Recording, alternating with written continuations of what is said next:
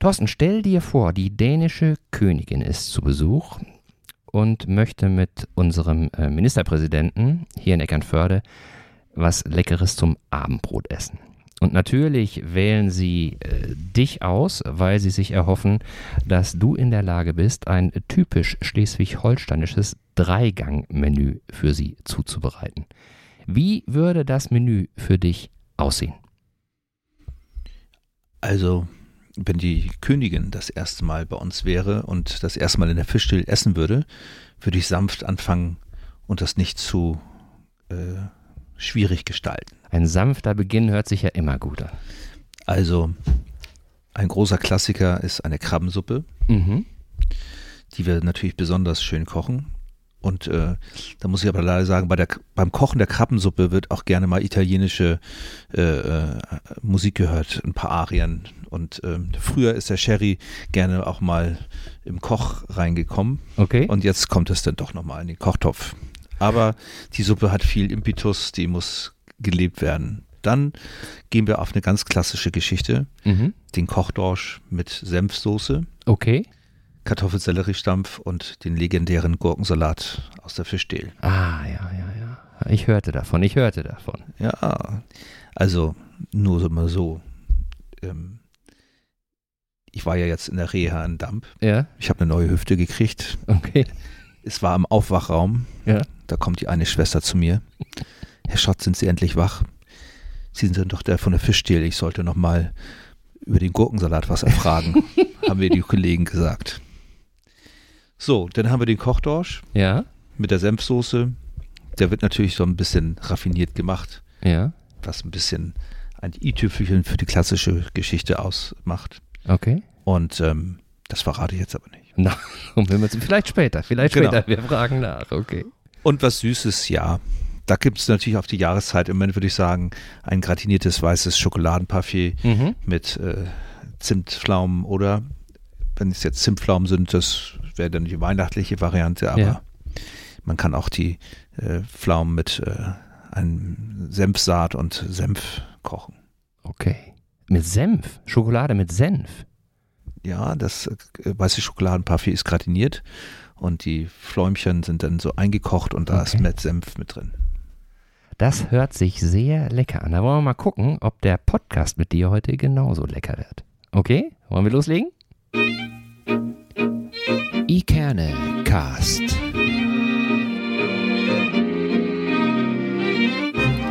Der Podcast aus Eckernförde für Eckernförde.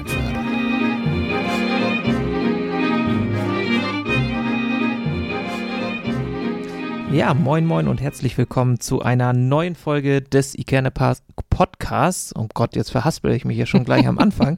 Die 40. Folge tatsächlich heute und ähm, sie begann mit einer kulinarischen Geschmacksexplosion, wenn ich das mal so sagen darf. Also mir läuft gerade tatsächlich ähm, das Wasser im Mund zusammen, nachdem äh, Schotti uns erzählt hat, was er denn für die dänische Königin ko äh, kochen würde. Also hervorragend lecker und ähm, man kann, glaube ich, gut einsteigen mit so einer tollen Vorstellung.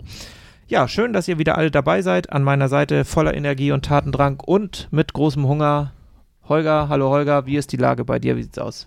Die Lage ist sehr gut, aber wie du schon sagst, ich habe zwar schon zu Abendbrot gegessen, also äh, wir können ja mal für unsere Zuhörerinnen und Zuhörer sagen, äh, es ist äh, Samstagabend um halb neun, weil ähm, äh, vorher haben wir es einfach nicht geschafft, uns äh, zusammen äh, zu finden. Wir nehmen den Podcast auf.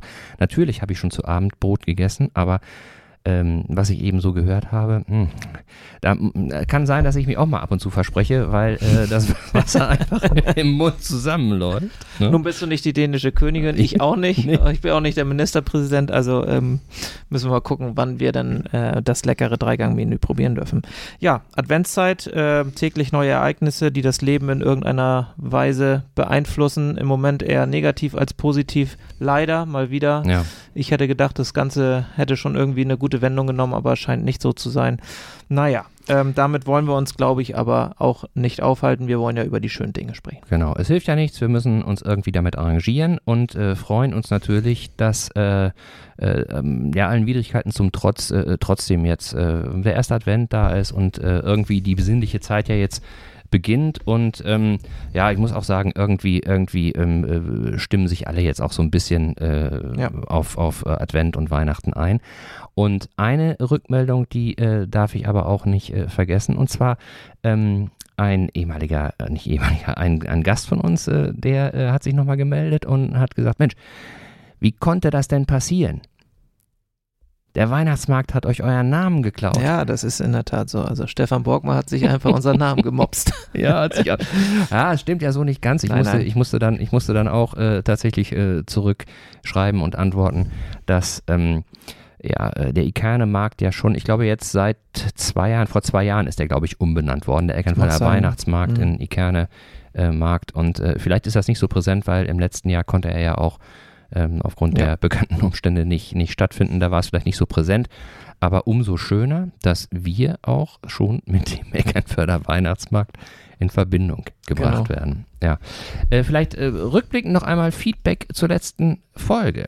Sven, hast du da irgendwie Feedback bekommen? Du, also ganz querbeet, ähm, natürlich über unsere Kanäle, die wir so haben, über Facebook und Instagram und per E-Mail haben uns natürlich mal wieder ein paar Leute angeschrieben. Ähm, in der vergangenen Folge hat uns Lydia Möbius ja mal wieder besucht und über ihren äh, Jakobsweg äh, berichtet, auf dem sie dann erneut gewandert ist. Und ähm, dazu haben wir, wie gesagt, vieles positives Feedback erhalten und sind total überrascht, wie viele von euch auch schon einmal auf dem Jakobsweg gewandert sind. Also es gibt tatsächlich einige, auch aus Eckernförde, die schon genau diesen Weg mal gegangen sind und das fand ich ganz spannend. Ähm, und was äh, auch noch äh, ganz witzig war, dass, oder nicht witzig, was viele gesagt haben, dass sie den, ähm, die Idee von Lydia, sich jetzt nochmal wieder persönlich zu verändern, weil der Jakobsweg mit ihr was gemacht hat, Ja. ähm, erstaunlich, dass sie gesagt haben, Mensch, das ist eine tolle Aktion und ähm, sich einfach mal ähm, so in sich zu gehen und zu sagen, pass mal auf, das ist jetzt irgendwie nicht das, was ich in Zukunft machen möchte. Ich möchte mich verkleinern, ich brauche nur 14 Quadratmeter und keine eigene Wohnung und möchte eben einen anderen Lebensstil pflegen als alle anderen. Das fanden viele oder haben viele als ähm, ja, positives Fe- Feedback gegeben und von daher wieder eine richtig gute äh, Runde. Ja, also äh, offensichtlich ist es ja so, dass ähm, äh, ja, das, das Pilgern und Wandern auf dem Jakobweg, Jakobsweg äh, für viele ja auch dann so ein bisschen Impulsgeber war ne? und, und das letztendlich, was in ihnen drin steckte, dann nochmal so ein bisschen bestärkt hat und ihnen Mhm. auch Mut gegeben hat, sich, sich zu verändern. Ähm, Im Moment äh, ist das ja bei ganz vielen Menschen so aus unterschiedlichsten äh, Umständen, dass einfach Veränderung, Reflexion über bestimmte Sachen nochmal einsetzt und ähm, ja, da ist Jakobsweg, glaube ich, äh, eine relativ äh, gute ähm, Ausgangsbasis und die äh, Community von den Menschen, die pilgern, ist, glaube ich, ist, glaube ich, viel größer, als man so denkt. Ja. Weil ähm, das kann ich eben auch nochmal so sagen. Wir können ja ähm, tatsächlich so ein bisschen nachverfolgen, wo unser Podcast äh, gehört wird. Und ähm, wir hatten äh, immer schon äh, Hörer in äh, Norwegen, in äh, Frankreich, in äh, Schweden, in Dänemark, auch in der Schweiz. Ne? Aber äh, jetzt bei, bei Lydias Folge sind tatsächlich Hörerinnen aus Griechenland, aus Portugal und aus Spanien dazugekommen. Ich kann mir jetzt nicht vorstellen, dass die gegoogelt haben, Ikernecast, den höre ich mir jetzt mal an, sondern äh, das kann ja nur über diese Jakobsweg-Geschichte ja. zustande Ja. gekommen sein. Und das ist natürlich schon erstaunlich, ne? Also wie, wie schnell dann einfach ähm, ja, äh, sich Sachen verbreiten und, und wie groß dann auch Interesse daran ist, Ja. das Thema irgendwie Ja, absolut. anzugehen. Ja. Also, spannendes Thema gewesen. An dieser Stelle nochmal herzliche Grüße an Lydia Ja. und für dich alles Gute dann für deinen neuen Weg, den du dann gehen wirst. Ähm, leider ja äh, äh, nach Kiel und aber nichtsdestotrotz Wir bleiben wir dir, in Kontakt und wir wir- dir alles Gute. Wir kommen vorbei und machen den Genau. nächsten Podcast bei dir im Zimmer. So, nun wollen wir aber mal ins Thema einsteigen. Jetzt Genau. haben wir ähm, viel Vorgeplänkel gehabt. Ähm, jetzt geht es eben darum, einmal ein bisschen kulinarisch zu werden heute. Ja. Und ich freue mich riesig, dass es endlich geklappt hat. Und nach mehrfachen Anläufen ähm, Thorsten Schott von der Fischdehl endlich Zeit gefunden hat, mit uns einmal diesen Podcast aufzunehmen. Es sind besondere Umstände, die dazu führen, dass er heute auch bei uns sein kann. Mhm. An dieser Stelle erstmal Hallo Thorsten, hallo Schotti, schön, dass du bei uns bist. Ich freue mich auch bei euch zu sein. Ja. Super. Jetzt weiß ich gar nicht, äh, was du eben äh, erzählt hast. Äh, das ist ja also für dich vielleicht ein bisschen, bisschen gewöhnungsbedürftig, aber für uns ja sehr gut, dass du ähm, gesundheitlich fast wiederhergestellt bist, aber dass du da eben auch jetzt im Moment so ein bisschen kürzer treten musstest. Ja, also ihr habt eben über den Jakobsweg gesprochen. Also wenn ich die letzten zwei Jahre betrachte, dann war das vielleicht mein persönlicher Jakobsweg, Ja. obwohl ich gar nicht auf den Weg gehen musste. Der Weg kam zu uns einmal durch Corona und äh, verschiedene andere Umstände und am Ende ähm, ergab es sich so, dass es einfach ähm, genetisch bedingt ist, dass ich äh, eine neue Hüfte brauchte. Und eigentlich war das für das Ganze nochmal das i-Tüpfelchen, dass ich dann ähm, vier Wochen gar nicht in meinem Laden und in der Nähe war. Mhm. Ich war zwar in Damp, aber ähm, ich habe dort die Reha gemacht und das OP hinter mich gebracht. Das war alles wunderbar und äh, war sehr froh, dass ich dort die Reha gemacht habe, auch äh, nicht nach Hause gefahren bin zwischendurch. Aber der Laden lief, die Mannschaft ist unglaublich motiviert dabei gewesen und ich äh, fühlte mich sehr geschmeichelt, dass ich einfach gesagt habe, okay, die letzte, der letzte Level nach mal zwei Corona-Geschichten nochmal in eine neue Sphäre zu kommen, um einfach auch heute Abend hier bei euch sitzen zu können. Das wäre sonst nicht möglich gewesen. Ja, umso schöner, dass es nun geklappt hat, ähm, auch wenn es eben, wie gesagt, besondere Umstände sind. Aber bevor wir jetzt tatsächlich äh, ganz tief in ähm, dich und dein, äh, dein Lokal und äh, in, in die Kulinarik Schleswig-Holsteins einsteigen, möchten wir oder möchte ich dich einmal bitten, dich ganz kurz vorzustellen, damit die Zuhörer auch wissen, wer dann hier am anderen Mikrofon sitzt. Also, ich denke zwar, dass viele dich kennen, Ja, das dass viele auch. wissen, wer Schotti aus Eckernförde ist, aber vielleicht nicht derjenige, der uns vielleicht jetzt gerade in Baden-Württemberg oder sonst wo hört. Und von daher, Schotti, erzähl doch einmal ganz kurz, wie bist du nach Eckernförde gekommen? Was hast du vorher gemacht? Ähm, ja, einfach einen kleinen Abriss so ein bisschen äh, bis zu dem Zeitpunkt, wo du heute stehst. Ja, das ist eigentlich ganz einfach. Ich bin ein norddeutscher Junge und bin äh, vor 39 Jahren ungefähr im Fischereihafen-Restaurant zwischen den Schollen geboren worden. Okay. Dort habe ich meine Ausbildung gemacht, nachdem ich vorher äh, die Elbe äh, äh, hoch und runter unsicher gemacht habe. Aha. Ähm, Hamburg war immer schön. Und dann habe ich aber gedacht, das ist einfach so schnelllebig. Ich muss irgendwie äh, gucken, wo ich hinkomme, wo, wo es nicht so fast ist und nicht so Mhm. äh, die Leute so. Restaurants äh, hochleben lassen und abstürzen lassen. Da bin ich kurz mal in Lübeck äh, vorbeigeschneit. Ähm, da hielt es mich aber nicht ganz so lange und da bin ich über Kiel nach äh, Sylt gekommen, war elf Jahre auf äh, Sylt und habe dort äh, gekocht und äh, habe die Nordsee lieben gelernt durch Kitesurfen und Wellenreiten und dann eigentlich durch einen wunderschönen der Wind kam von der richtigen Seite und ich bin einfach irgendwie nach Eckernförde gesegelt, weil mich jemand gefragt hat, ob ich nicht die Fischdielen machen möchte. Mhm. Aha. Genau. Und war denn von di für dich von vornherein klar, dass Kochen deine Berufung ist oder äh, war das eher zufällig, dass du da so reingerutscht bist? Also die Wurzeln des Kochens liegen eigentlich bei meiner Großmutter, die immer sehr gut und sehr viel mit mir zusammen in der Küche stand und äh, sie einfach mir mal erklärt hat, dass es Spaß bringt, mit mir zu kochen, weil ich auch einem Apfel äh, einen tollen Kompott äh, machen möchte, machen würde. Und der Apfel hätte auch eine Seele und man könnte dort auch was Schönes draus machen. Und wir haben immer viel zusammen gekocht. Und ja, ich bin äh, ein Mensch, der gerne mit den Händen arbeitet und äh, da ist das Kochen viel dabei. Und dann war es auch für dich klar, irgendwie Schule vorbei und äh, Ausbildung Koch, so das ist erstmal das, was du ausprobieren möchtest. Also, das, ich war in der Schule, ja, also ich war auch manchmal der Typ, der aufgeschrieben hat, wie viele Stunden ich noch fehlen darf, damit Ja, so das Mittel- irgendwie hinkommt. Guter Mittel, ja. es kam am Ende, weiß ich gar nicht mehr, wie viel da hinkam oder nicht. Ähm, ich war auf jeden Fall dann noch so das Semester, ja, dann wird noch mal schnell 15 Monate Bundeswehr hinterhergehängt. Mhm. Und äh, letztendlich bei der Bundeswehr stellt man schnell fest, also ich habe schnell festgestellt, nach drei Monaten, oh Gott, oh Gott, äh, jetzt musst du aber schon mal gucken, was du danach machen möchtest, weil das ist äh, nicht so richtig das Wahre.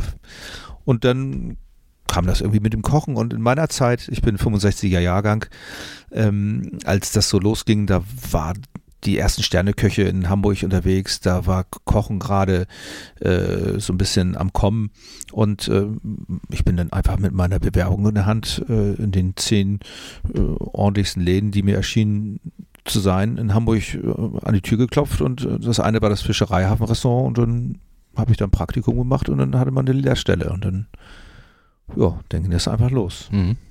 Weil, weil Kochen ist ja, ist ja äh, jetzt auch äh, äh, schon seit längerer Zeit ein Riesenthema. Ne? Also äh, ich weiß nicht, ich kann mich nicht dran erinnern, als ich irgendwie äh, 15, 16, 17 war, da gab es vielleicht eine Kochshow. Ne? Max Inzinger, Ja. weiß Ja. ich noch, den, den gab es da noch, der kam einmal die Woche. Wie hieß er? Max Inzinger. Ja, das sagt mir ja schon gar Ja, nichts mehr. Genau, der durfte eine halbe Stunde in der Drehscheibe im ZDF, glaube ich, dann irgendwie was zusammenbrutzeln, hat aber keinen so wirklich interessiert. Ehrlicherweise muss man das sagen. Ähm, zu Hause hat äh, bei mir zu Hause auch meistens Oma gekocht. Ne? Ähm, das schmeckte lecker, aber, aber das wurde jetzt auch nicht irgendwie ähm, äh, so in den Mittelpunkt gestellt. Aber wenn ich, wenn ich jetzt gucke, also da ist ja jeden Tag mindestens eine Kochshow in unterschiedlichster Form und äh, was ich sagen will, ist, da erfährt man ja auch so ein bisschen, äh, wenn ähm, äh, dann so die, die ähm, äh, Fernsehköche oder jetzt vermeintlichen deutschen Topköche so ein bisschen erzählen, was sie so gemacht haben, dass ja auch die Ausbildung zum Koch, sagen wir mal so, es gibt, ich will so formulieren, es gibt sicherlich äh, Ausbildungen, die ähm, mit weniger Beschwerlichkeiten verbunden sind, um die zum Abschluss zu bringen. Oder liege ich da falsch? Ja, ich glaube, das war einfach damals zu meiner Zeit überhaupt gar nicht die Frage, wie viel beschwerlich das war oder nicht. Okay. Da gab es einen Auftrag, da gab es einen Job, da, das, der Job war, die Gäste glücklich zu machen. Da wurde auch nicht danach gefragt, wann das anfing oder wann das zu Ende war. Hm. Ähm, ich will mal sagen, in der ganzen Zeit hat sich wahnsinnig viel verändert. Äh, Nicht alles, was äh, früher war, war toll und nicht alles, was jetzt war, ist äh, wunderschön.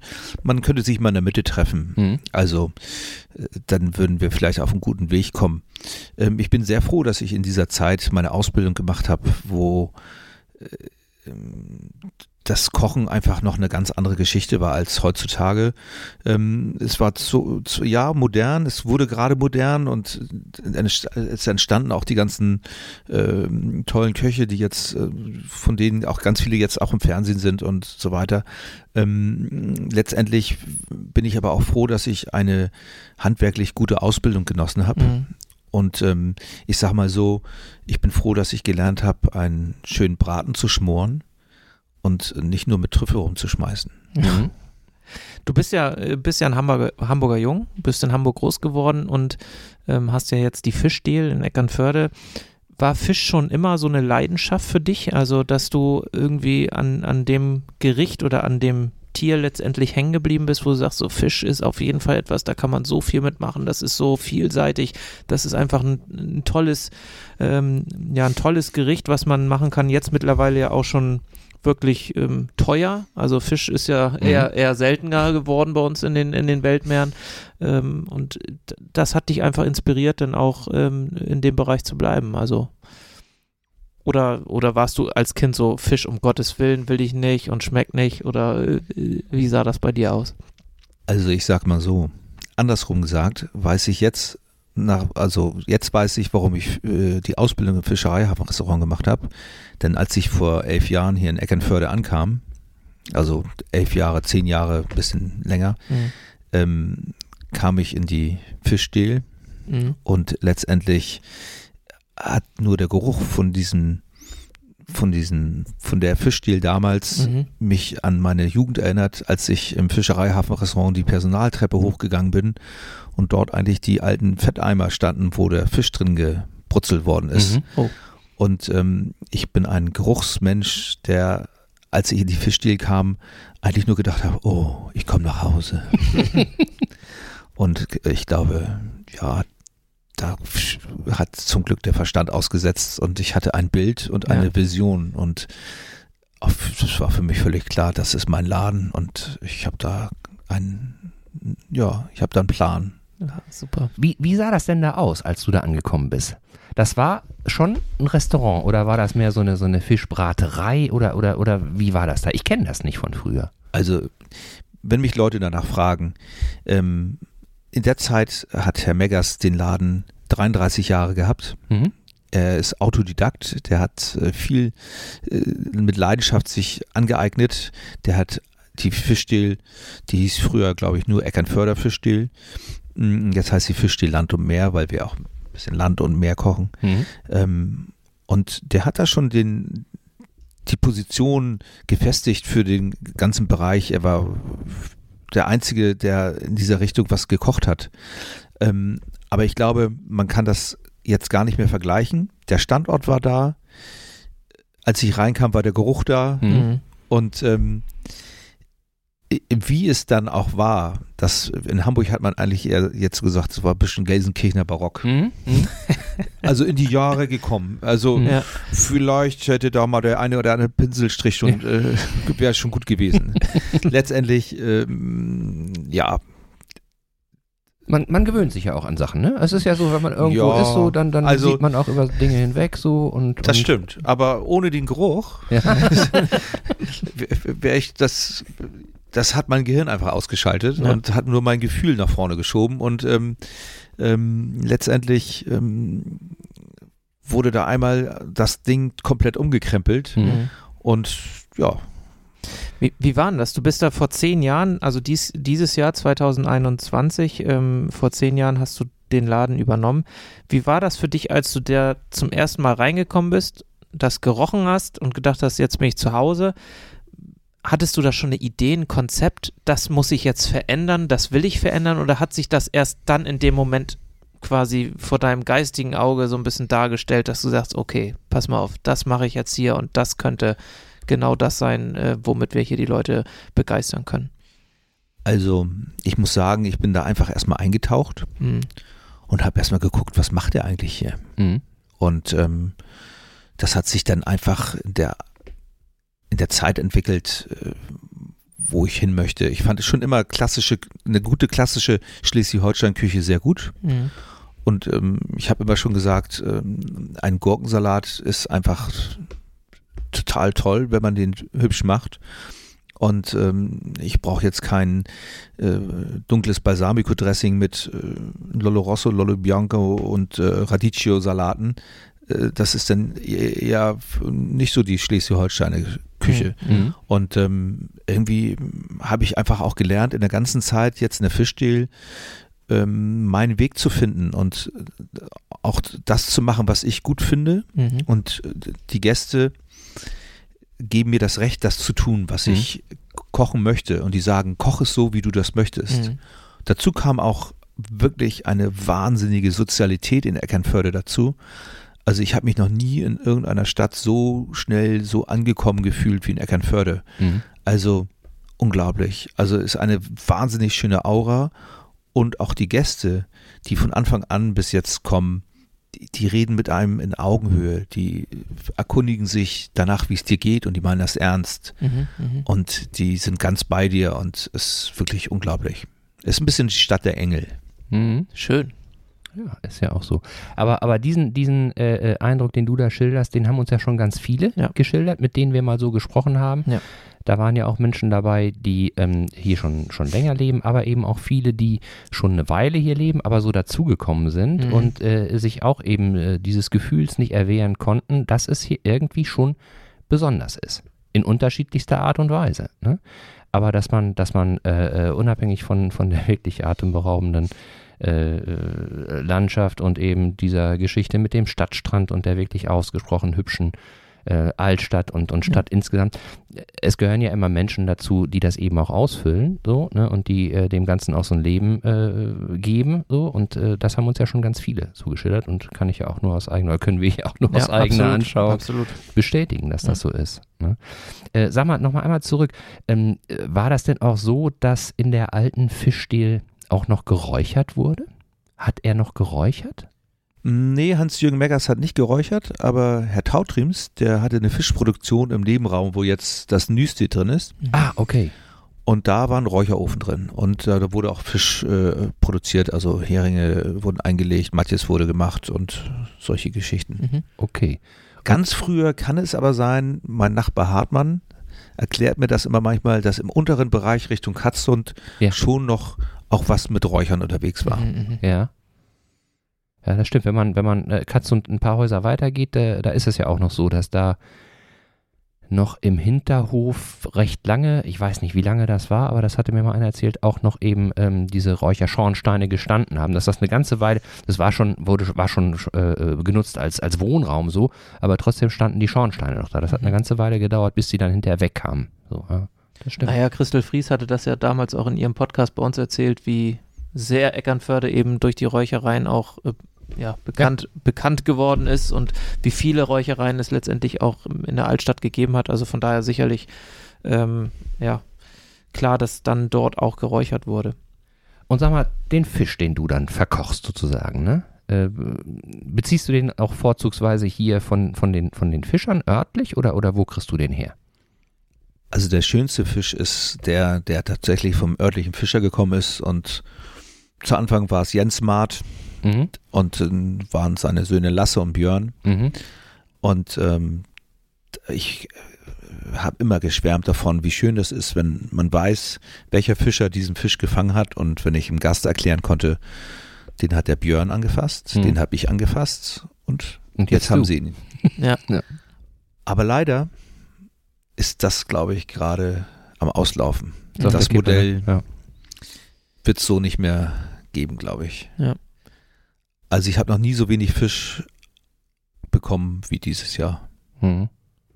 Ja, das liegt natürlich zum einen an den Fangquoten, die drastisch reduziert worden sind, jetzt auch durch die EU einfach, durch das Artensterben in der Ostsee und ähm, was sich natürlich aber zuallererst auf die Fischer, auf die kleinen Fischer auswirkt und nicht auf diejenigen, die mit den großen Trollern durch die Ostsee fahren, sondern mhm. eben diejenigen, die vielleicht nur einen kleinen Kutter haben. Und das ist natürlich umso bitterer, gerade für Eckernförde, weil man hier ja noch ich kenne sonst keine, keine Ostseestadt, die, die das anbietet, noch Fisch am Hafen kaufen kann. Gut, in Niendorf an der Ostsee gibt es das noch, Heikendorf weiß ich nicht, aber es ist schon auf jeden Fall sehr übersichtlich geworden. Hm. Und, Schließlich äh, gibt es, glaube ich, noch, ne? aber ja, es gibt ja, es gibt ja kaum noch, kaum noch Berufs ja. Es gibt ja, ja kaum noch Berufsfischer. Ne? Also umso bitterer, ja. Ja, also auch wenn die Fangquoten jetzt nicht da wären, die haben einfach seit April nichts mehr gefangen. Hm. Also da war auch nichts. Hm. Und äh, ich habe zehn Jahre wirklich fast ausschließlich den Dorsch über die Fischer von, aus dem Hafen bezogen. Mhm. Jetzt habe ich zum Glück eine wirklich tolle Quelle aus Dänemark. Dänemark ist nicht so weit weg da wo Nord- und Ostsee sich küssen in Skagen, da kommt jetzt der Dorsch her, der ist wunderbar auch in der Qualität, aber es äh, tut mir in der Seele weh, äh, dass der Fischer nicht mehr morgens bei mir in die Küche reinkommt und mir eine Kiste mit Dorsch vorbeibringt. Und der Dorsch war so frisch, dass ich teilweise einfach mal noch ein paar Tage warten musste, bis ich mhm. den überhaupt braten konnte. Ja, mhm. weil er sonst zerfällt, ne? Genau. Ja. Was ist, was, was ist da deiner Meinung nach ähm, Gibt es da einen Weg zurück? Also kann man das, kann man das nochmal zurückschrauben? Hast du da, hast du da eine Idee? Also da habe ich gar kein Gefühl für. Weiß ich gar nicht. Hm. Also, ja, kann ich nicht sagen. Also ich hoffe, dass es passieren wird, dass die Natur uns überrascht. Ja. Ähm, die, die hat uns äh, die ganze Zeit schon auch in der Ostsee jetzt hier auch in der Eckernförder Bucht überrascht, ob es mal äh, tatsächlich drei äh, Seeteufel waren, die hier gefangen worden mhm. sind, die ich äh, dann verkochen durfte oder ob es dann auch mal Seelachs gibt, wenn oder Makrelen oder mh, mm, auch ein Strufbutt. Also wirklich, aber im Moment habe ich überhaupt gar kein Gefühl dafür, äh, was noch da ist. Was, wie, ja. ob sich das, wie sich das verändern wird. Ja. Ja, schwierig, ne? Und wenn, dann wird es wahrscheinlich auch ein Momentchen dauern. Das, das äh, ist ja auch immer so ein bisschen mit, mit, mit Zeitverzug. Ja. Auf der anderen Seite, wenn man jetzt mal, ist natürlich immer schwierig zu sagen, weil man ja auch immer in seinen Blasen so unterwegs ist. Aber ich habe schon das Gefühl, dass äh, für Menschen Nahrungsmittel und Qualität und Herkunft von Nahrungsmitteln und natürlich dann auch am Ende Zubereitung immer wichtiger wird. Ne?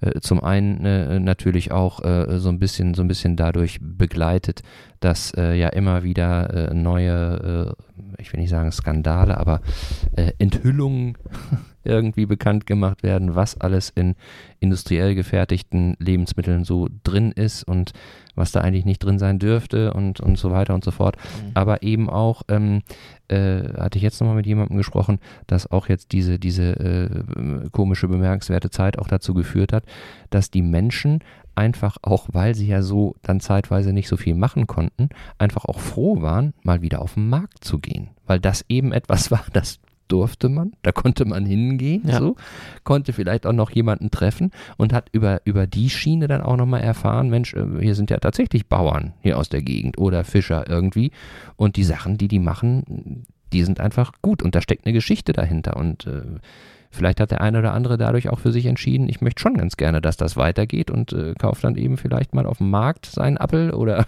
seinen Fisch am, am Hafen und nicht äh, irgendwo äh, beim Discounter auf der grünen Wiese. Was ist denn dein Lieblingsfisch? Oder gibt's das nicht? Ja, doch. Also, wir haben gestern seit langem mal wieder 10 Kilo frische Heringe in die Küche gekriegt. Mhm. Und jetzt kann man sagen, Hering, ja, das war natürlich früher ein arme Leutefisch. Aber wenn ich diesen Hering angucke, den wir bekommen haben, und wenn man den dann brät, ein bisschen mit Senf eingeschmiert und ordentlich gewürzt, dann ist dieser Hering hier aus der Bucht äh, einfach unschlagbar gegenüber jedem anderen Hering. Das ist der, den du bei Instagram gepostet hast. Genau. Ne? Mir ist auch direkt gestern, als ich es gesehen habe, hab ich gedacht, jetzt ist Wahnsinn. Ja, Also toll. das ist so unterschiedlich. Also es ist ja, das ist ja. Aber es gibt natürlich den Steinbutt, der ist auch schon einer der Könige der Fische. Mhm. Der Dorsch ist auch wirklich, das ist alles natürlich jetzt auch, jetzt würde ich mir für einen Dorsch, den ich aus der Bucht kriegen würde, die Finger lecken. Mhm. Also, ähm, aber der, der Steinbutt hat natürlich ein anderes Gefüge und er ist von der, von der Feinheit noch ein bisschen, noch ein bisschen edler als der Dorsch, Mhm. meinetwegen. Dorsch war früher, mein Vater kommt ja von der Ostsee, der kommt Mhm. ja aus Haffkrug von der Lübecker Bucht Mhm. und ähm, auch eine alte Fischerfamilie und das war arme Leute essen früher, ne? Also wer nichts zu essen hatte, hat Dorsch gegessen. Mhm. Und das ist einfach, das hat sich jetzt bis heute, also ähm, kurz nach Kriegsende oder auch während des Krieges schon bis heute einfach um 360, na 360 Grad wäre Quatsch, aber um 180 Grad gedreht. Mathe war nie so. Ja. weißt du? Ach aber um 180 Grad gedreht. Also es würden so viele Leute äh, wirklich guten hier gefangenen Ostseedorsch essen wollen, ist einfach nicht mehr bezahlbar und du kriegst ihn auch nicht mehr. Ne? Das ist einfach, Mhm. einfach echt Wahnsinn, wie sich das verändert hat. Aber so, In dem Zusammenhang kommt mir mal eine Frage, was mich immer schon mal interessiert hat. Ich, irgendeiner hat mir mal erzählt, du musst mir sagen, ob das richtig ist. Ähm, es gibt ja Matjes und es gibt Hering nach Matjes Art. Wo ist denn da der Unterschied? Ah, das kann ich ganz genau erklären. Oh, gut. ich auch, ich komme aus Glückstadt. Ah, okay, aber gut. ich, ich lass Schotti den Vortritt. Also, ich kann äh, das chemisch erklären, physikalisch, ähm, aber ich mache es einfach. Das wäre nett. ich Also, habe noch ein mechanisches Gehirn, deswegen ich Hans, einfach. Hans-Jürgen Meggers war einer der letzten, der noch Matjes aus Holzfällern, aus Holzfässern, Holz, von Ein Holz- Holzfällern. von Holzfällern, ein aus Holzfässern äh, selbst filiert hat. Das heißt, ein Original Matjes wird im Ganzen mit seinen Innereien eingelegt in einer milden Salzlake. Mhm. Und jetzt ganz kurz durch die Innereien, durch die Enzyme in den Innereien, ähm, braucht man nicht so viel salzige Lage, damit das äh, Fleisch vom Matjes genussgar wird, sagt man. Das Eiweiß denaturiert. Und ähm, dann wird danach erst der Matjes aus dem Fass geholt und filiert. Ich habe das eine Zeit lang auch noch weiter betrieben mit ihm zusammen. Er hat mir zu Anfang viel geholfen, weil das kann auch nicht jeder. Ich war nicht ganz so klasse da drin, aber mit seiner Hilfe habe ich das dann relativ schnell wieder hingekriegt. Aber es ist so, die Unterschiede des Salzgehaltes sind schon sehr krass und das Konsumverhalten von Menschen hat sich so stark verändert, dass äh, viele Leute einfach nicht mehr gewohnt waren, so ein ehrliches Essen zu essen, was Mhm. vielleicht mal eine Krete hat, Mhm. was vielleicht auch mal nicht so rot aussieht, weil das Heringsfilet mit rote Beete eingefärbt worden Mhm. ist Mhm. und vielleicht auch mal äh, ein bisschen kräftiger schmeckt. Ja. Ähm, ist eine totale Delikatesse. Dann ist es aber auch im Zusammenhang mit der ganzen Fischerei und mit den Holländern, die nicht immer das richtige Fass zur richtigen Zeit aus dem Lager rausgeholt haben. Also wenn man ein Fass bekommen hat, was zu, zu früh zu dir gekommen ist, Mhm. dann war der noch nicht richtig fertig. Mhm. Wenn das Fass von hinten aus der Ecke kam, Ja, dann war zu lang. war das zu schwierig und ähm, Mhm. letztendlich, äh, ja, das, da ist es ein bisschen verloren gegangen. Und Mhm. im Grunde, äh, man bekommt im Moment, es sei denn, man nimmt den Glücksstädter Matthias, der ist hervorragend. herzlichen der ist Glückwunsch. hervorragend. Wirklich, wirklich sehr Ja, lecker. Ja. Oder man hat halt Heringsfilets mariniert nach Matthias Art. Okay. Das heißt, der Hering ist filiert und wird dann in einer Lake oder in einer Beize. Okay. Holger, nächstes Jahr, wenn wir die Möglichkeit haben, äh, fahren wir mal gemeinsam zu den Matthias-Wochen, dann äh, gehen wir mal zu Henning Plotz und dann. Das, Gibt's Blöde, mal einen das, Blöde richtigen? ist, das Blöde ist, ich habe schon mehrfach versucht, Matjes zu essen, weil ich das einfach so schön finde. Ich finde den Anblick einfach so schön. Aber Und jedes Mal, wenn ich es probiere, es hat mir nicht geschmeckt. Ja. Es, Da liegt, kann man es, liegt, machen. es liegt nicht, es liegt nicht an Matthias, aber ich würde so gerne, aber ich, ich äh, komme wir nicht fahren gegen. trotzdem zu Ich gucke dir, ich guck dir gerne zu und ich äh, gucke mir auch gerne den Teller an, Ja. aber ich komme da nicht gegen an. Ich glaube, ich würde mich dann einklinken, weil vielleicht äh, könnte ich dir gut zur Seite stehen, dass du vielleicht doch nochmal den Weg Okay, dahin okay. Das ist findest. eine gute Ja, Idee, okay. ja. Also Ter Termin, Termin kriegen wir raus. eine gute Ja. Idee, ja. Ähm, Thorsten, äh, da sind wir ja auch schon so ein bisschen beim, beim Kochen selber. So, ähm, wie kommst du denn auf deine Rezepte? Ja, Fliegen dir die zu oder, oder ist das irgendwie, was du Aus- schon mal gesehen hast? aus der? Mischung von allem. Aus der Mischung von allem. Also, das Schönste ist eigentlich als Koch, wenn du Zeit hast, mal einkaufen zu gehen. Mhm. Und wenn du einen tollen Markt hast. Und ihr Mhm. habt vorhin über den ähm, Eckernförder mh, Wochenmarkt gesprochen. Und äh, in der ersten Corona-Geschichte Mhm. war ich tatsächlich auch sehr oft auf diesem Markt, weil es Mhm. einfach schön war und man konnte da mal wieder was angucken. Ja. Und da gibt es einen Gemüsestand, da sterbe ich. Da muss ich aufpassen, dass ich nicht viel zu viel Hunger habe, sonst kaufe ich alles ein. Mhm. Und dann kommt es einfach durch das Angucken, durch das Anfassen, durch, ah, da habe ich mal was gehört oder das Lesen oder mit dem Gemüsehändler zu sprechen oder wie geht das? Und ähm, dann gibt es viele klassische Gerichte, die jahreszeitmäßig laufen. Mhm. Also ob es äh, die Spargelzeit ist oder Mhm. die Grünkohlzeit. Zum Beispiel jetzt Grünkohlzeit. Also da musste ich so lange kochen, bis ich begriffen habe, dass ein Grünkohl auch nur drei Minuten blanchiert werden muss, um dann in einem Selleriefond mit Ingwer äh, und äh, ein bisschen Quinoa zu schwenken, um daraus ein tolles Gemüse zu machen. Also gar nicht, gar nicht irgendwie äh, Also vier Stunden kein Braunkohl. Hochdruck. Kein okay. okay. Ja, und das ist total krass und das geht und das ist Hammer. Ich erinnere mich noch gut daran, ähm, das war letztes Jahr, da war ich bei dir außer Haus verkauft, da hattest du, glaube ich, Grünkohl-Chips gemacht. Kann das sein? genau. Konnte ich mich reinlegen. Da hatte, hatte Scho- Schotti so Grünkohlchips in so einer, äh, ja, keiner, in, in einer, in einer eine Dose, ja, Dose ja. gehabt Ja, ja. oder in einer, in einer Schale und hatte die verteilt und ich hatte das noch nie gegessen, Hm. so, ne? Und Grünkohlchips, so, hä, ne? Und dann habe ich Ja. die gegessen und Bente auch und wir haben gedacht, mach mal nochmal, mach mal voll. Und- also echt, also hervorragend. Wie hast du die gemacht? Also frittiert oder, oder Nee, wie? nee. Das ist. Äh, Dachte äh, ich auch. Ja, genau. Könnte man denken, aber es ist einfacher. Die werden in den Ofen geschoben. Okay. Also nicht nur einfach so in den Ofen, da man ein bisschen Öl mit drauf oder dann Würzen muss man schon aufpassen. Aber ich hatte ein bisschen Chili mit drauf gemacht und Ja. ich weiß noch, dass ich erinnere mich, als ihr Ja, kamt und ja. ich war gerade so glücklich, dass ich, genau. ich bin mit diesen Chips durch die Gegend gelaufen und habe gedacht, äh, okay, das ist irgendwie, was ist da drin? Und äh, das, das macht es, genau das macht es aber aus. Diese Situation, das Genau. so glücklich, ich kriege jetzt noch eine Gänsehautentzündung, äh, wenn ich jetzt an diese Chips denke. Mhm. Und ich so, boah, wie geil ist das bitte, diese, diese tollen Chips und so einfach. Also wirklich, total, total simpel würde man als Normalsterblicher, sag ich mal, nie drauf kommen. Mhm. Ja, also wenn, wenn du ni- nicht Koch gelernt hast, würdest du wahrscheinlich nicht drauf kommen, dass das möglich ist. Du probierst ja auch nicht so viel aus, aber in dem Moment war klar, pff, ja, super. Also Ja. einwandfrei. Mhm. Ja, dazu, was du gesagt hast oder gefragt hast, wie ich zu an Rezepten komme. Ja. Viel gucken, viel lesen. Ich bin ein Kochbuch-Messi. Mhm. Ich habe Kochbücher, Welches hast du nicht? ja, ich habe Kochbücher, die, das war so, das ist ein Must-Have, das habe ich jetzt mal gekauft und mir von außen angeguckt und ich, äh, ja, das reingucken und das, äh, die, die, die, die Schutzhülle abzunehmen, das ist es mir noch zu schade. Ich äh, bin ein Zeitschriften-Messi. Mhm. Ähm, gut, da gibt es jetzt wahnsinnig viele, aber früher war die Zeitschrift Essen und Trinken. Mhm. Und ich weiß gar nicht, wie viele Jahrgänge ich im Keller habe.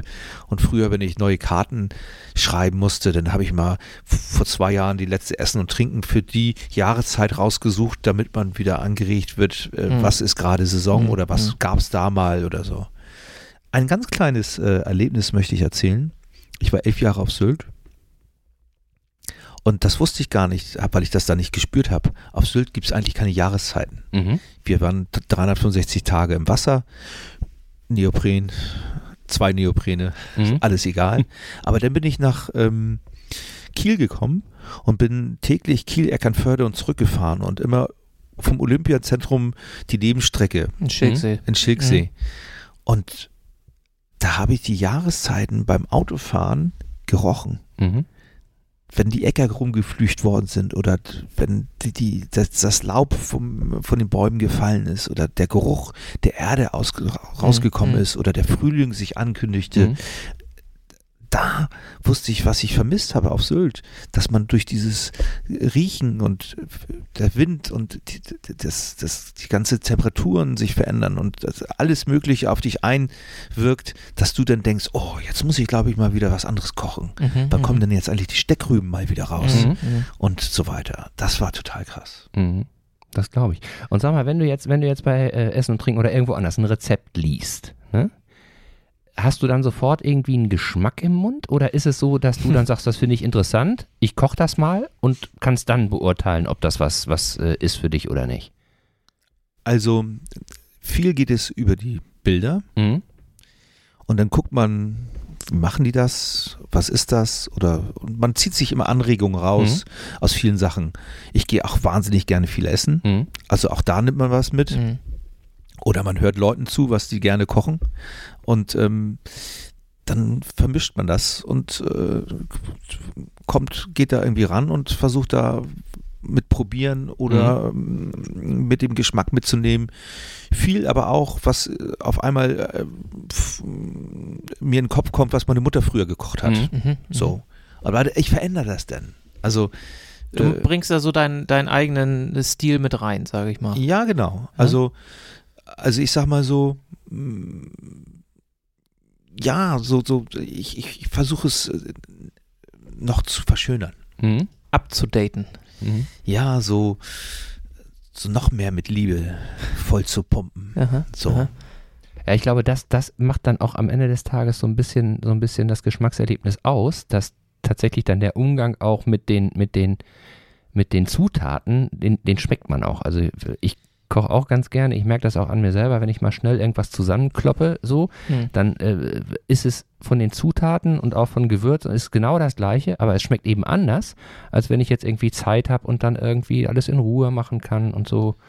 Ja, das stimmt. Da, da ist auf jeden Fall was dran. Also mh, die, die Leidenschaft, wie man das zusammenpackt und äh, andererseits ist es natürlich auch so, ähm, ich habe einfach wahnsinnig viel haptische Erfahrung mit Lebensmitteln. Hm? Also Das ist enorm wichtig, ne, beim ja, Kochen, oder? das ist, man muss es spüren, man muss es riechen, man muss es sehen, man muss es anfassen. Mhm. Mhm. Und ähm, oft gehe ich in der Küche rum und erkläre den Leuten, wovor ich jetzt gerade Angst habe, wenn die jetzt das so weiter kochen, was da vielleicht passieren könnte. Mhm. Mhm. Und die sagen mir, ja, aber Chef, woher weißt du das? Ja, mir ist es schon mal Schon passiert. So, und äh, ich sage dann immer, ja, es darf einem vielleicht auch einige Sachen zweimal passieren. Ein drittes ja, aber dann sollte man nochmal Ja. drüber sich überprüfen und sagen, nein, das ist vielleicht doch nicht so gut, Mhm, die Richtung mhm, oder so. Aber da spielt viel eine Rolle. Hm. Viele Sachen, die so zusammenkommen. Und sag mal, was ist denn das Geheimnis? Weil, weil das finde ich, finde ich, ist einfach auch der große Unterschied zu jetzt äh, irgendwie Leuten, die gerne kochen, äh, Hobbyköche sind, zu eben äh, Profis. Wenn ich jetzt irgendwo zum Profi gucke, dann ist es ja so, dass das Gericht, wenn ich das an zwei Tagen im Abstand von vier Wochen bestelle, ist der Geschmack ja nahezu der gleiche. Nicht, äh, also wahrscheinlich nicht hundertprozentig, aber ich weiß, das hat mir gut geschmeckt und das schmeckt mir in vier Wochen genauso gut, weil es eben genauso ist. Wie kriegt man das hin? Wie kriegt man es hin, erstens geschmacklich konstant zu bleiben und auch äh, qualitativ konstant, zu bleiben? Also, ja, das stimmt. Das ist äh, eine der schwierigsten Aufgaben. Wenn man mich fragen würde, was in zehn Jahren die schwerste Aufgabe war für die Küche, so, dann würde ich immer antworten, zehn Jahre lang den Kochdorsch mit der gleichen schönen Senfsoße, Mhm. den leckeren Salzkartoffeln oder dem Kartoffelsellerie-Stampf, dem Dorsch und dem richtigen Gurkensalat zu kochen. Mhm. Und da muss man leider als Koch auch sagen, okay, da muss ich mir mal auch Rezepte aufschreiben. Mhm. Und dann muss auch mal teilweise aufs Gramm genau das äh, abgewogen werden. Mhm. Ja. Man kann natürlich immer noch mal nachschmecken. Aber mir ist einmal was passiert. Die Senfsoße, die ich koche, wird so aus drei verschiedenen Senfsorten Mhm. besteht die. Und da hat ein Senflieferant ein bisschen die Mischung verändert. Und äh, da war die Farbe war anders, der, der Geschmack kam nicht mehr so richtig durch, bis ich das festgestellt habe, dass es an dem einen Senf liegt und äh, habe mir dann wieder einen anderen Senf, der besser passt dafür, zusammengesucht. Und ähm, da kann man einfach sagen, Senf ist dann nicht gleich Senf. Und äh, Aber da kommst du ja im ersten Moment nicht drauf, ne? Du Ja, denkst, liefert den Senf, der wird schon der gleiche sein, ne? Ja, aber es war so Ja. komisch, was ist denn da? Das stimmt Hm. doch was nicht. Hm. Nein, nein, Chef, das Rezept. Ja, Hm. Quatsch, du hast das Rezept nicht benutzt. Du hast nicht gewogen. Doch, doch, doch. Ja, dann hast du einen Finger auf der Waage. Nein, nein, nein. so und äh, ja, also es ist schon krass. Mhm. Ja, aber wie- also ich muss auch sagen, das ist, und ich war nun schon häufiger auch äh, bei Schotti essen Mhm. und auch woanders essen, wo man wirklich gut essen kann. Das ist, glaube ich, eine echte Herausforderung, das so immer en point zu machen, zu sagen, pass mal auf, wenn ich da hingehe, dann schmeckt mir das so, wie ich das kenne. So, und es ist eigentlich nie so, dass man sagt, um Gottes Willen, was hat er denn jetzt hier gekocht? Mhm. Das kenne ich ganz anders, sondern das ist so und das schmeckt so wie, ja, nach Schottis Art, sage ich mal, oder wie nach XYs Art. Mhm. Es ist einfach dann, glaube ich, auch die Kunst und das macht einen guten Koch am Ende dann auch aus. Ja. Also oder er- ein gutes Restaurant. Du bist ja nicht alleine in der Küche, aber ähm, Das stimmt. ein gutes Restaurant letztendlich Mhm. und ein gutes. Team. Mhm. Also ich höre jetzt da so raus, auch Erfahrung spielt da eine relativ große Rolle, ne? dass man einfach so ein bisschen weiß, das Produkt, was ich heute in der Hand habe, das ist ein bisschen anders, das muss ich vielleicht einen Tick anders behandeln, als ich es gestern behandelt habe, um das gleiche Ergebnis Mhm. rauszukriegen, oder? Ko- Kochen geht auch zum Beispiel über Gehör. Mhm. Also dann stehe ich in der Küche und weiß, da stimmt gerade was nicht. Weil da ist ein Geräusch, das gehört gerade irgendwie nicht in den Ablauf. Mhm. Mhm. Und das ist aber auch die Erfahrung. Ja. Und wenn du dann, wenn deine Sensorik so geschärft ist, dass du siehst, wie die Soße auf den Teller läuft, dann merkst du eigentlich, siehst du eigentlich schon, gehört das gerade so oder nicht? Mhm. Und das ist, ja, das ist es. Schon besonders. Ja.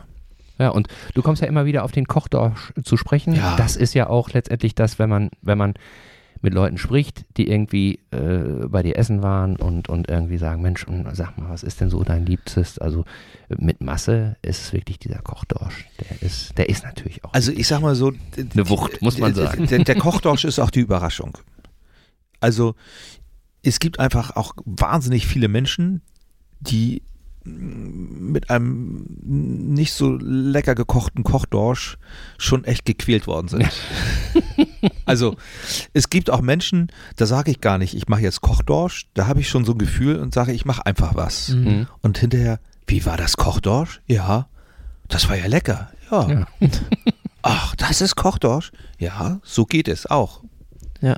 Also, Du hast ja im Sommer sicherlich viele Gäste, die nicht aus Schleswig-Holstein kommen, sondern eben von weit her, die Fisch so vielleicht in der Konstellation auch nicht kennen und äh, natürlich glücklich sind, wenn sie hier ein Restaurant finden, wo man guten Fisch bekommen kann. Mhm. Sind, bestellen die denn auch tatsächlich Kochdorsch oder sind die eher diejenigen, die auch mal was probieren, wie, dass sie mal sagen, wir möchten mal Heringe probieren oder wir, ist völlig querbeet, ja? ja, das Ja. geht von oben bis unten. Also, Aber die bestellen dann auch schon eher Fisch als was vom Land, sage ich mal. Weil die ja, ja, ja, weil die ja. ja. Fisch wollen, wenn sie in Eckernförde sind, ne? In der Regel schon, oder? da hast du völlig recht. Ja. Also, Fisch ist schon das Produkt hier. Ja. Und ähm, ähm, das ist auch das gefragte Produkt. Ähm, die, es gibt Leute, die äh, essen sich im Urlaub einmal durch die ganze Karte durch und Mhm. sind total glücklich. Und ja, aber es gibt auch Leute, die kommen und äh, entschuldigen sich, dass sie heute bei mir die Gänsekeule essen. Mhm. ist ja auch in Ordnung. Aber es gibt auch Leute, die entschuldigen sich, ja, Herr Schott, nicht meckern, ich esse schon wieder Kochdorsch. also, äh, ja, es gibt auch welche, die verstecken sich und essen den Kochdorsch, damit ich das nicht sehe. Ja. Aber es ist, letztendlich ist es so, ähm, wir haben eine klassische, eine klassische Küche mit einem Goldbutt, mit dem Kochdorsch, mit einem Lapskaus, mit einem Bratdorsch und sonstigen Geschichten. Und dann haben wir auch eine hat sich auch in der Fischstil eine experimentierfreudige Küche entwickelt. Mhm. Zum Beispiel machen wir jetzt äh, Rosenkohl, aber dazu gibt es so äh, rote und schwarze Linsen mit drin und einen Mhm. Ingwerschaum dazu. Also ich versuche da einfach tatsächlich auch wie mit dem Grünkohl einfach so zu sagen, okay, wie, wie kann man da nochmal das so ein bisschen ähm, moderner, leichter, innovativer ein bisschen betrachten Mhm. oder machen. Wobei ich äh, auch immer ähm, sagen muss, man muss auch aufpassen. Früher gab es so, äh, so eine Serie, so eine, da war so eine Zeit, da hat der Koch gesagt, ja, ich mache das Gemüse mal al dente. So, das war so eine, so, so eine Modeerscheinung in Mhm, meinen mhm. Also Spaghetti kann man al dente kochen, ja. Ja. Aber äh, wenn der Koch anfängt, die Bohnen so al dente zu kochen, dass sie quietschen, dann Mhm. ist das für mich eine Quietschbohne und keine Bohne. Also Ja. man musste auch mal auf dem Teppich bleiben bei einigen Sachen. Ja. Also der Rosenkohl soll nicht so lange gekocht werden, bis die ganze Küche danach mieft. Aber er darf ruhig äh, bissfest noch sein, Mhm, aber mhm. nicht zu hart. Ja. Also, da wurde die Ausrede eigentlich genommen, al dente. Ja, das ist ja Roh, Rohkost. Ja. Rohkost, Ja, ja. genau. Aber ich, ich sage nur, dass Ja. da so muss man halt gucken, da muss man ein bisschen aufpassen, ein bisschen gucken, aber letztendlich, ja, Kochen ist viel Gefühl, Lebensmittel, Haptik, äh, gucken, riechen, schmecken, äh, ja.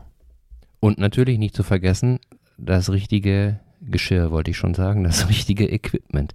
Was ist denn ein Küchenutensil, was du sagen würdest, was dein vielleicht am häufigsten benutztes, dein liebstes ist und was vielleicht, wo du was auch vielleicht eins ist, was du sagen würdest, was äh, zu Hause auf jeden Fall nicht fehlen dürfte.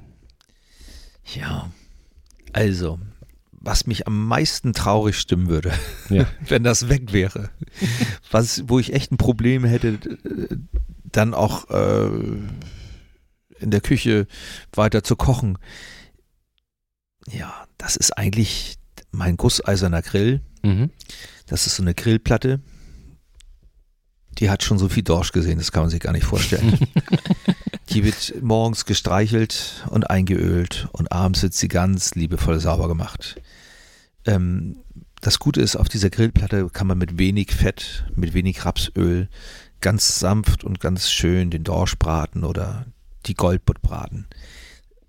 Das Utensil habe ich nicht zu Hause. Und Mhm. ich würde zu Hause eigentlich auch keinen Fisch braten. Okay. Zu Hause würde ich sagen, macht das bitte in einer Teflon-Bratpfanne Mhm. dann habt ihr da nicht so viel Ärger. Oder ich habe für, für zu Hause ganz viele Gerichte, die man einfach ganz toll in den Ofen schieben kann, Mhm. damit der Fisch da sanft gart. Mhm. Aber wenn dieser Grill weg wäre, das wäre eine Katastrophe. Ja, sehr traurig. Ja, Katastrophe.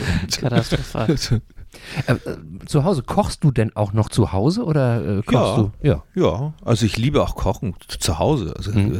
es ist, ist total schön. Also, also im Moment äh, würde ich mal sagen, setze ich zu Hause gerne mal einen schönen Eintopf an mit viel Ingwer und Koriander und Hühnchen oder mit viel Gemüse oder mit äh, solchen Geschichten. Also zur Jahreszeit passend, damit, weil ich das Gefühl habe, das kann man jetzt gut gebrauchen, Mhm. Mhm. damit man schön gesund bleibt und Ja. äh, gut durch diese nasse Jahreszeit kommt. Aber es ist nicht so, dass du sagst, so, jetzt habe ich den ganzen Tag in der Küche gestanden oder die ganze Woche. Jetzt rufe ich mal bei, keine Ahnung, an, bei Alfredo an und hier, bring mal jetzt rum. Oh, Alfredos Pizza ist schon sensationell. Das Ja. kann man machen, das geht schon. äh, ähm, ja, also ich sag mal so, das selber Kochen, das hat ja auch was damit zu tun, dass man sich mit den Lebensmitteln verbindet. Hm. So, wenn man jetzt verschiedene Gemüsesorten hat oder auch ein schönes Huhn oder das Huhn dann aber von den Bauern und dann man verbindet sich mit diesen ganzen Lebensmitteln und bringt die dann irgendwie in Bewegung, dass sie nachher ein tolles Essen sind. Das ist eigentlich die Vorfreude. Ja. Ja, ich finde das ja auch schön, wenn du, ich meine, jetzt gerade zur Weihnachtszeit, wo man vielleicht auch ein bisschen mehr Zeit mit der Familie verbringt, wenn du da dann auf dem Markt gewesen bist, was du vorhin auch schon erzählt hast, und du hast das lecker riechende Gemüse äh, da auf dem Tisch und möchtest das zubereiten und weißt schon, nachher gibt es was Leckeres im Kreise der Familie, das ist schon was Tolles, ne? Mhm. Und das kann ich mir gut vorstellen, wenn man, wenn man dann auch noch kochen kann Ja, ja. und weiß, das wird am Ende schmecken, dann ist es nochmal umso schöner, als wenn man hofft, dass es am Ende Das schmeckt. stimmt. Das, das fand ich auch, äh, äh, ich glaube, das machen sie immer noch. Äh, ich glaube, wir meinen den gleichen Gemüsestand auf dem, auf dem Markt, ähm, dass die, wenn die äh, Gemüse haben, was jetzt vielleicht nicht so bekannt ist oder was man vielleicht auch so ein bisschen aus dem Blick verloren hat, wie Rübchen so oder wie Schwarzkohl, weiß ich mal. Hatten sie Schwarzkohl da? Gar nicht viel, aber, Mhm. aber eben was da und hätte ich nie gekauft, weil ich kenne es nicht. Und wenn ich selbst wenn ich es gekannt hätte, hätte ich nicht gewusst, wie man es zubereitet. Mhm. Und dann äh, kriegst du eben da so einen kleinen Zettel mit dazu und da steht dann drauf, so und so und so geht Schwarzkohl. Ne? Mhm. So. Und ähm, das habe ich dann, habe ich dann damals auch gemacht. Und da wäre ich nie auf diese Kombination gekommen, aus dem Schwarzkohl eine Nudelsoße zu machen. Dann habe ich wirklich diesen Schwarzkohl nach Betriebsanleitung sozusagen zubereitet, ne? habe einfach ein paar Nudeln gekocht und die dann in der Pfanne geschwenkt und das schmeckte klasse. Hätte ich aber nie gemacht, wenn mir nicht einer gesagt hätte, du nimm mal den Schwarzkohl. Und, und so ist es ja bei ganz vielen äh, Gemüsen. Ich meine, ich weiß nicht, wie, wie das bei euch zu Hause ist, Sven, aber wir haben zu Hause vielleicht so ein Repertoire aus fünf bis zehn Gerichten. Natürlich auch so ein bisschen dadurch bedingt, dass, ähm, äh, wie soll ich sagen, äh, da ja auch noch zwei minderjährige Abnehmer sind, die sicherlich dann auch ein bisschen wählerischer sind, was das, was das ein oder andere Achso, die werden bei euch nicht gezwungen, das zu essen, was auf den Tisch kommt. Das ist ja komisch. nicht jeden Tag, nicht jeden Tag. nee, aber, Nee, aber, aber dadurch, dadurch hast du eben so, eine, so ein gewisses Repertoire und da dann eben auch auszubrechen und mal zu sagen, ich mache was ganz, äh, ganz anderes so, da musst du eben schon dir auch Ja. einen Schubs geben. Ja. Und wenn du dann den Schubs kriegst, dadurch, dass du eben gleich auch die Anleitung kriegst, wie du das Ja, ist gut. zubereitest, ist es wirklich Ja. total, total nett. So. Und diese Kochbuchgeschichte, ich habe zu Hause auch ganz viele äh, Kochbücher, aber ähm, ich falle ganz häufig äh, auf ein Kochbuch zurück, das ist schon äh, relativ alt, so, weil da eine Handvoll Gerichte drin sind, die eben einfach sind, aber die stehen und fallen mit den Zutaten. Wenn du zu, keine Zutaten hast, die, die äh, in Ordnung sind, dann schmeckt es auch nicht. Und umgekehrt, wenn du welche hast, so, dann brauchst du auch nur zwei, drei Zutaten und dann funktioniert das auch. Welches Kochbuch schlägst du denn am häufigsten auf? Von welchem Koch? Gibt es da jemanden, wo du sagst, so das ist so derjenige, der mich am meisten inspiriert hat? Bocuse, Paul Bocuse oder Hensler? Also es gibt so sagenhaft viele wirklich unglaublich tolle Kochbücher. Mhm. Ähm, da, also das Steht nicht immer unbedingt ein Koch hinter wahrscheinlich auch, oder? Mm, Ja, sch- schon. Köchin. äh, Ja, gibt es ja gemischt beides. Mhm, mhm. Also, ähm, also, tja, Gibt's nicht. also Johannes King auf Sylt hat ein wunderschönes Kochbuch rausgebracht, mit dem durfte ich schon mal zusammen kochen. Mhm. Das ist ein wirklich begnadeter Koch und auch toller Mensch. Da sind viele schöne Sachen drin. Ähm, ja, das ist, kann man jetzt gar nicht so. Okay, weil es einfach wahrscheinlich auch das Repertoire so groß ist, Ja. gibt's da nichts, Also wo auf man jeden sich Fall- so festlegen macht. In die klassische Kochbücher, die man aus der Schulzeit kennt, äh, die wird man im Moment eher nicht mehr so richtig Ja, okay. reingucken. Das Mhm. ist dann so Ja.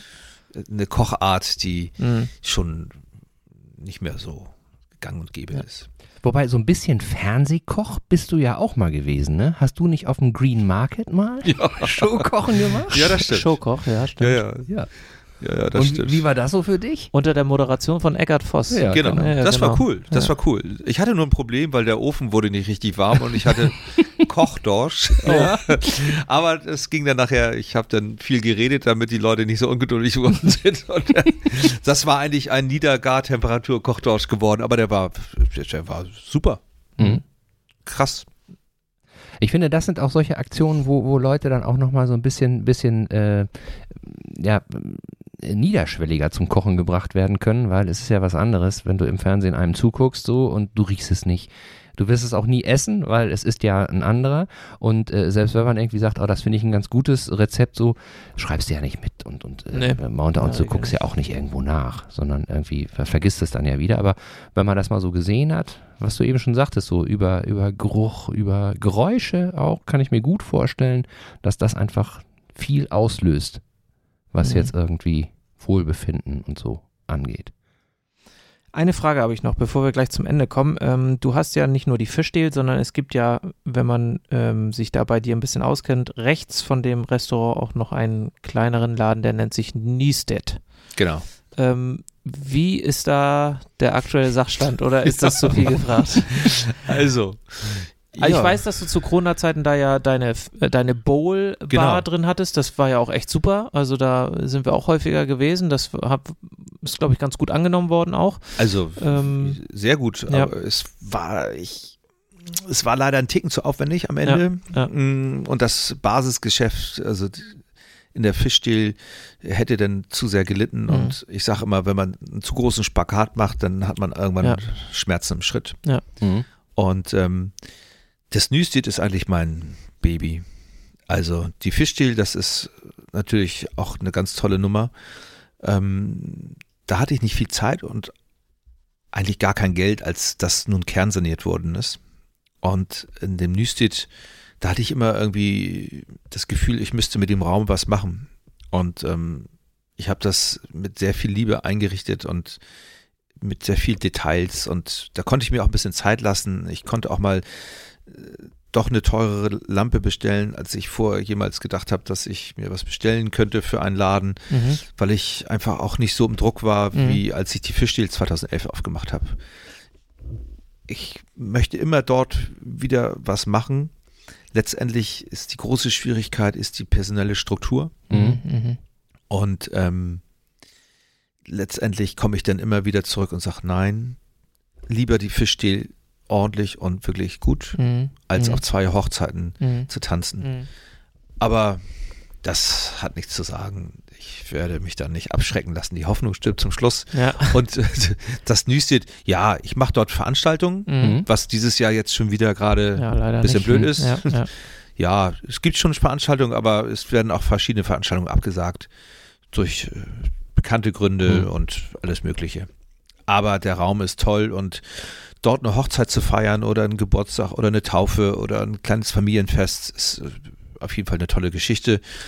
Ich wollte immer schon mal verschiedene Themenabende dort machen, aber das ist auch noch nicht leider dazu gekommen. Aber das wird Wer schon weiß, was passieren. was nicht Ja, ist, ja. kann ja noch Ja, ja. werden. Du willst ja morgen Eckernförde nicht verlassen. Du bleibst ja noch ein bisschen. Ich glaube, äh, ich würde mal behaupten, dass die Eckernförder schon aufpassen, dass ich hier nicht mehr wegkomme. Ja, genau. Zwei passen auf jeden Fall auf, oder ja, wir Sven? passen auf jeden Fall auf. Ja. Und jetzt wirklich nach die abschließende Frage. Ähm, bildest du eigentlich auch aus? Ich würde so gerne ausbilden und ich habe auch in der Fischdeal, ich müsste jetzt lügen, mehr als zehn Anläufe und weniger als 20, aber irgendwas da in der Mitte Mhm. gemacht und Mhm. ich habe drei Köche zur bestandenen Ausbildung gebracht und der Rest ist nach einem Monat, nach zwei Jahren, nach einem Jahr kurz vor der Prüfung abgesprungen. Okay. Also leider kommt da im Moment Aber nichts. grundsätzlich, Ich, Ja. ich, es wäre, es ist ein Hochgenuss, wenn man einen jungen Menschen hat, der interessiert ist und Mhm. der auch Lust hat, sich für, zu etwas zu engagieren. Oh, ist das auf jeden Fall eine ganz tolle Geschichte. Und ich würde mich wahnsinnig freuen, wenn mal da wieder einer kommen würde, der Mhm. sagt, ich kann mir das vorstellen. mm, mm. Ja, also wer Lust und Laune hat und vielleicht auch die Muße hat, Koch zu lernen oder jemanden kennt, der das gerne machen möchte, der meldet sich einfach mal bei Schotti, würde ich sagen. Genau, fühlt euch frei. Ich glaube, da kann man Eine einiges ganze lernen. Menge lernen, ja. Und man sieht eben auch, was dabei rauskommen kann, wenn man ein bisschen Hacken hinterher haut und Interesse hat und vielleicht auch noch ein bisschen Talent mitbringt, was man aber auch sicherlich alles irgendwie noch ausbauen kann. Ja, guter Aufruf. Guter Aufruf. Sehr guter Aufruf. Ja, Ja. also Prima, wenn ich jetzt mal ganz kurz auf die Uhr gucke, muss ich auch aufrufen, weil wir sind schon ein bisschen über der Zeit. Oha. Aber es ist so, dass äh, ich glaube, unsere Hörer werden, es da, werden uns das verzeihen. Also. Das glaube ich auch. Das glaube ich auch. Ja. Schotti, vielen, vielen Dank für Sehr das gerne. tolle, aufschlussreiche Gespräch. Und vielleicht setzen wir das in ein paar Monaten mit einem neuen Thema, zum Beispiel, wenn es ums Nüstedt geht, wieder Ja, fort. warum nicht? Auch nochmal ganz herzlichen Dank von meiner Seite. Es war wirklich eine große Freude, mit dir mal so intensiv über das Kochen zu sprechen, über die Fischdehl, über das, was du letztendlich ja auch nach Eckernförde gebracht hast. Ähm, ich kann wirklich nur alle Zuhörerinnen und alle Zuhörer einmal ähm, ja, nicht aufrufen, aber ich kann es nur empfehlen, da mal vorbeizugehen, bei Schotti einfach mal zu gucken, ähm, vorbeizugehen, was zu probieren, den Kochtosch zu essen oder auch eben andere Dinge, die dort angeboten werden. Es lohnt sich auf jeden Fall. Nicht ganz einfach zu finden, aber wer schafft, der ist auf jeden Fall an der richtigen Adresse. Und auch, glaube ich, sinnvoll vorher nochmal anzurufen. Das kommt noch hinzu, stimmt, habe ich ganz vergessen. Weil so ein, zwei wissen das ja schon, dass es da ganz lecker ist. Und dann wäre es ja ärgerlich, wenn man kommen würde und. Ja, das stimmt. Ne? Aber wenn man dann Glück hat und dazwischen kommt, ist es schon. Es erweitert auf jeden Fall den Horizont, Ja. würde ich mal sagen. Ich danke euch für die Einladung. Sehr gerne. Ich fand es sehr interessant und äh, ja, toll. Ja, du sagtest ja, ist ja auch dein, dein allererster Podcast und Ja, Podcast, da äh, fühlen wir dich ja jetzt so ein bisschen ran. ne? Und äh, wir sagen dir nachher auch noch, äh, wie du den hören kannst, ne? damit, damit du auch hinterher. Wir sagen dir auch, wann er läuft, damit Ja. du dir entsprechend ähm, äh, noch einen Notizen machen Telefonposten mehr in deinem Restaurant anstellen kannst, weil die Drähte laufen heiß. Dann, man kann auch online reservieren. Äh, Achtung, geht auch. es Ah, geht das- auch Ja, nicht, dass online. Webseite zusammenbricht. Naja. Alles klar, alles Okay. klar. Ja, ja. ja, und wir haben auch noch einen kleinen Hinweis. Richtig, genau. Es geht nämlich um unseren Ikernecast Adventskalender. Da haben wir uns eine kleine Sache ausgedacht heute. Genau, wir hatten ja letztes Mal schon angekündigt, dass wir, dass wir ähm, uns da was überlegt haben und eine kleine Überraschung für euch haben. Und die haben wir tatsächlich mit Unterstützung von, von vielen Menschen jetzt gut hingekriegt. Ähm, und äh, das geht los. Und zwar ist die Idee, dass ähm, wir euch äh, mit einem kleinen Ikernecast Adventskalender durch den Advent begleiten wollen. Genau, das Ganze startet am 1. Dezember. Genau, so wie es Das eben erste Türchen. fast alle Genau. Adventskalender tun. Ja. Ne? Und jeden Tag wird, wird äh, euch äh, eine kleine äh, Folge erwarten, wo ähm, Menschen so ein bisschen darüber sprechen, was äh, sie so im Advent äh, machen, was der Advent mit ihnen macht, was sie für ein Gefühl äh, für den Advent haben. Und das Schöne wird sein, wir kennen die Menschen und ihr werdet die Menschen auch kennen, höchstwahrscheinlich. Deswegen Genau. seid gespannt, was ihr da vielleicht dann noch erfahrt und ja, was es vielleicht so für äh, Bemerkungen, Erkenntnisse und so weiter zum Advent geben wird. Beginnt am 1. und dann könnt ihr jeden Tag eine Folge hören. Womit wir nochmal kurz beim Thema sind, wenn ihr keine Folge verpassen wollt, wäre es natürlich total schön, wenn ihr auf eurem entsprechenden, ähm, äh, wie nennt man das noch, Podcatcher, womit man seine Podcasts hört, wenn ihr uns abonnieren würdet, äh, dann bekommt ihr Genau. einen Hinweis und ähm, verpasst keine Folge. Wir freuen uns natürlich auch wie immer über ähm, Feedback über Facebook oder Instagram oder schreibt eine Mail, so wie ihr das in der Vergangenheit auch immer sehr fleißig getan habt und erzählt euren Freunden, Bekannten, Verwandten, Arbeitskollegen und auch Unbekannten gerne von unserem kleinen Podcast. Wir freuen uns über jeden Menschen, der sich uns anhört und vielleicht auch ähm, unseren Horizont erweitert und wir dann äh, wissen, was wir alles noch so machen können. Genau. Schönes Ja. Schlusswort. Vielen Dank an dieser Stelle nochmal an Schotti. Und Sehr gerne. dann wünschen wir euch alles Gute. Alles Bleibt Gute, vor allem gesund. Passt auf euch auf. bleibt stabil. Bis nächste Woche. Bis bald. Tschüss. Tschüss. tschüss. tschüss.